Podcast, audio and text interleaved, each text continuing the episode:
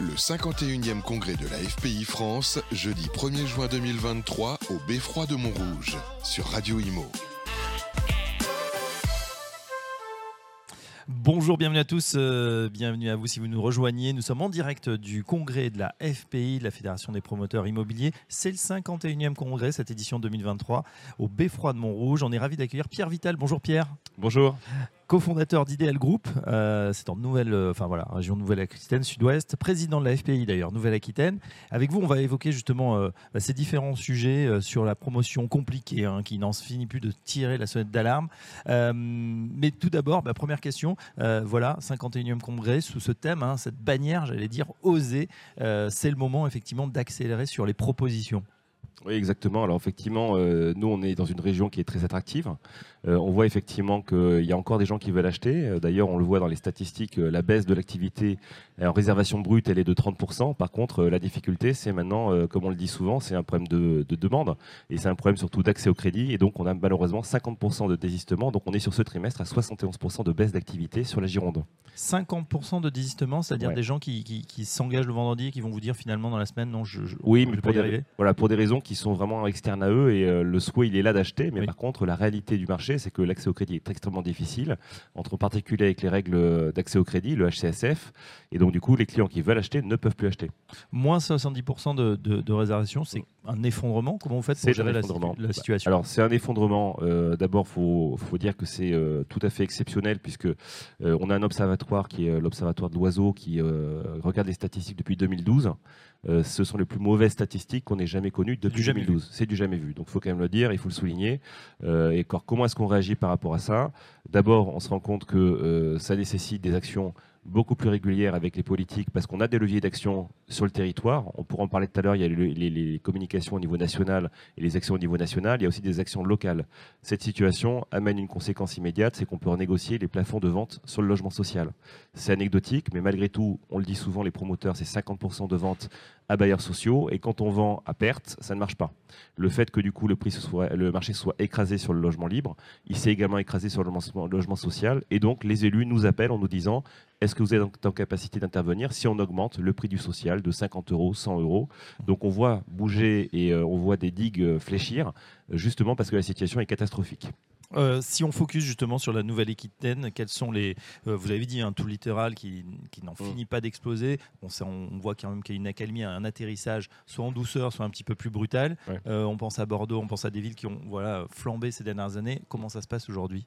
Ben, malheureusement, c'est un peu comme au niveau national. Les prix continuent à augmenter. Euh, on est aussi, euh, on le disait, sur une crise de l'offre. c'est ça, il n'y a euh, pas de baisse pour l'instant, d'ajustement au niveau des prix. Non, non, il n'y a pas d'ajustement sur les prix. il faut quand même rappeler que notre métier, il est fabriqué, il est fait avec des briques qui sont incompressibles. Le foncier, le coût travaux. Sur le coût travaux, on est plutôt sur un renchérissement qui a été conjoncturel à un moment donné avec les matières premières, qui également est législatif puisque les réglementations thermiques ont euh, amener une, une, augmentation des coûts de travaux.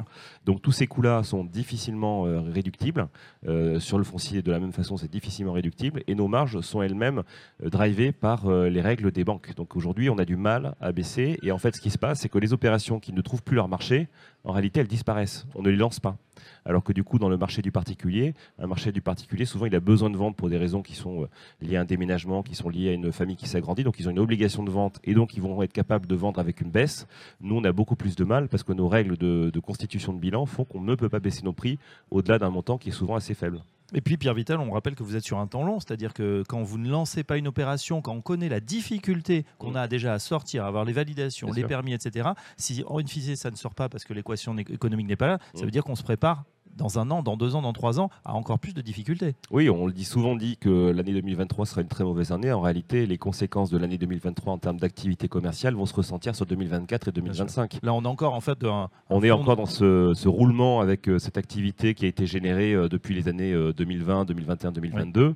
Donc effectivement, on est dans cet écoulement et euh, ce qui fait que 2024 va être une année en termes de chiffres comptables très mauvaise et en termes de chiffres au niveau social et au niveau donc des emplois va être une année très mauvaise aussi puisque les chantiers qui sont actuellement en cours euh, emploient un certain nombre de personnes, et tous les chantiers qui ne vont pas démarrer 50 000, 60 000 logements vont générer mécaniquement, comme le disait la FFB, 150 000 pertes d'emploi, probablement. Le constat est assez sombre. Pour autant, est-ce que, euh, Pierre, il y a des raisons d'espérer euh, Je pense notamment bah, voilà, aux annonces, peut-être CNR. Est-ce que c'est de nature à débloquer un peu la situation? Alors, ce qui est sûr, c'est qu'il y a une prise de conscience. Euh, ce qui est sûr, c'est que beaucoup de fédérations parlent d'une seule voix sur tous les, à tous les niveaux, que ce soit le monde du privé, du public.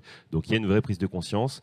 Maintenant, comme le dit notre président national, Pascal Boulanger, il faut des décisions qui soient des vraies décisions électrochocs.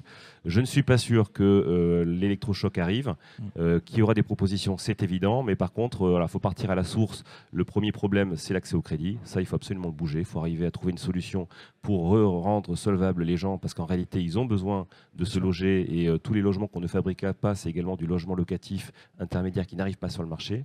Donc ça, c'est la priorité. là, il faut qu'il y ait une action immédiate. Et il faut également donner de la visibilité long terme à nos accédants, qu'ils soient investisseurs ou primo-accédants. Car en réalité, aujourd'hui, on parle de la fin du prêt à taux zéro. On parle de la fin du Pinel. C'est un élément qui est aussi anxiogène pour les gens qui veulent se projeter sur le neuf. prêt à taux zéro, il semblerait que ça se, décoince. En revanche, ce statut du bailleur euh, euh, privé, ça, à voir si réellement ça va sortir. Est-ce qu'il y a d'autres initiatives de votre côté, des choses que vous poussez à la, FPI Il y a pas mal de choses qu'on pousse. Euh, j'en fais référence à il y a un an, on avait lancé l'appel de Strasbourg, qui était une, une, série de, de dispositions qui avait vocation durablement à créer un marché, une politique du logement qui soit visible et, qui soit claire. Euh, un élément important, il faut donner envie aux maires de construire. Donc il y a une notion de fléchage de la TVA au profit des maires. Il faut quand même rappeler qu'ils ont perdu euh, la taxe d'habitation et donc ils sont démunis euh, quand du logement arrive pour constituer les équipements de services publics. Il y a également un autre élément qui est appliquons le PLU. Le PLU est un droit, c'est un droit à construire. Il faut qu'on l'utilise à son plein. Il ne faut pas qu'on l'utilise à son minimum.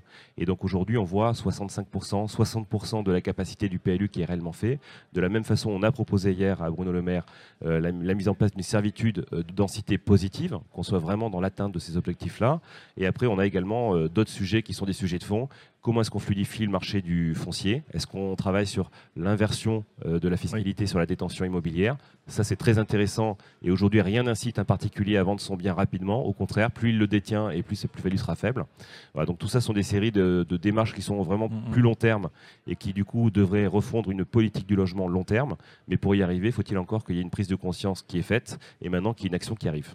Voilà, en tout cas, ce sont autant de débats qui vont avoir lieu aujourd'hui avec les maires, effectivement, avec les, acteurs euh, bancaires aussi, peut-être également avec le ministre à partir de midi ici au 51e congrès de la FPI à Montrouge. Merci euh, Pierre Vital et à très bientôt sur Radio Imo. À très vite.